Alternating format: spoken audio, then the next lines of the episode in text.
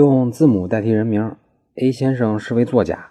一五年的时候，一家出版社邀请 A 先生写一本小说，A 先生答应了。一年后呢，书写好了，随后就在这个出版社顺利的出版。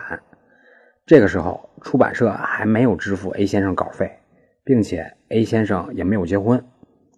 在这之后没多久，A 先生就和现在的妻子恋爱了，两个人很快就结婚。但是婚后生活过得并不好，两口子经常吵架。现在感情已经破裂，准备诉讼离婚。可是就在这个节骨眼上，出版社的稿费到账了，一共是十二万五。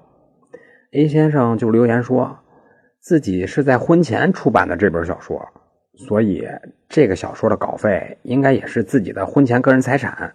离婚的时候，自己的配偶不能分钱，对吗？但是。不对，按照我国法律规定，对于出书所得的稿费，不管你是婚前出书还是婚后出书，只要你这个稿费是在婚后拿到手的，那么这笔钱就是夫妻共同财产。离婚的时候，对方就可以主张分配。所以，对于作家来说，出书的时候是不是单身不重要，拿稿费的时候是不是单身才重要呢？以上就是今天的音频。